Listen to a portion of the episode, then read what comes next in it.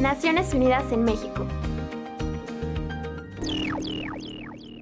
Michelle Bachelet exhorta al diálogo inmediato en Chile. La jefa de la Oficina de Derechos Humanos aseguró que se encuentra muy preocupada y triste por la violencia, destrucción, muertos y heridos en su país Chile en los últimos días y dijo que todos los actos violentos, tanto de las autoridades como de los manifestantes, deben ser investigados. La alta comisionada de las Naciones Unidas para los Derechos Humanos exhortó este lunes 21 de octubre a todos los actores políticos y a los representantes de la sociedad civil en Chile a iniciar un diálogo y evitar la polarización de palabra o de hechos,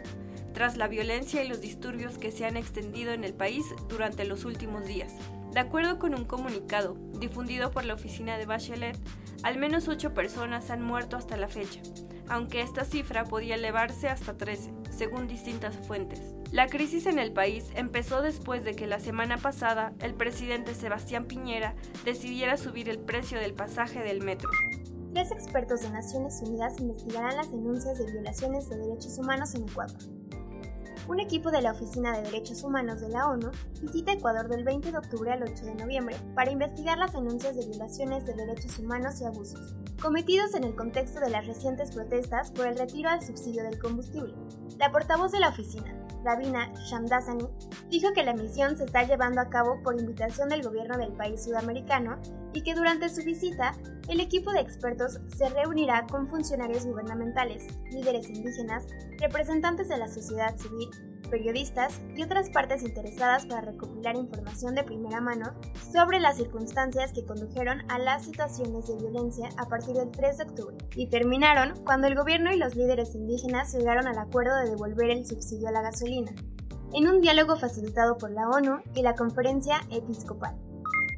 Los sistemas de asilo en América Latina están al máximo de su capacidad, advierte Naciones Unidas. En los últimos seis años, el número de solicitudes de asilo ha pasado de 2.000 al año a 2.000 a la semana, informó el representante de la Oficina del Alto Comisionado de las Naciones Unidas para los Refugiados, ACNUR, en México, Mark Mullin, durante una reunión celebrada el pasado viernes 18 de octubre en la capital mexicana.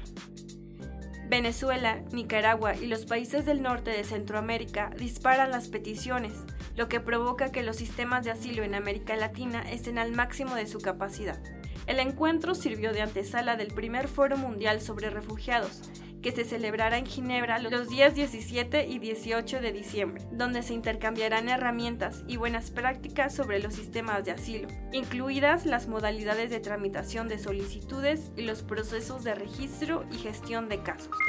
En voz de Ángeles Sánchez y Tania Cerda.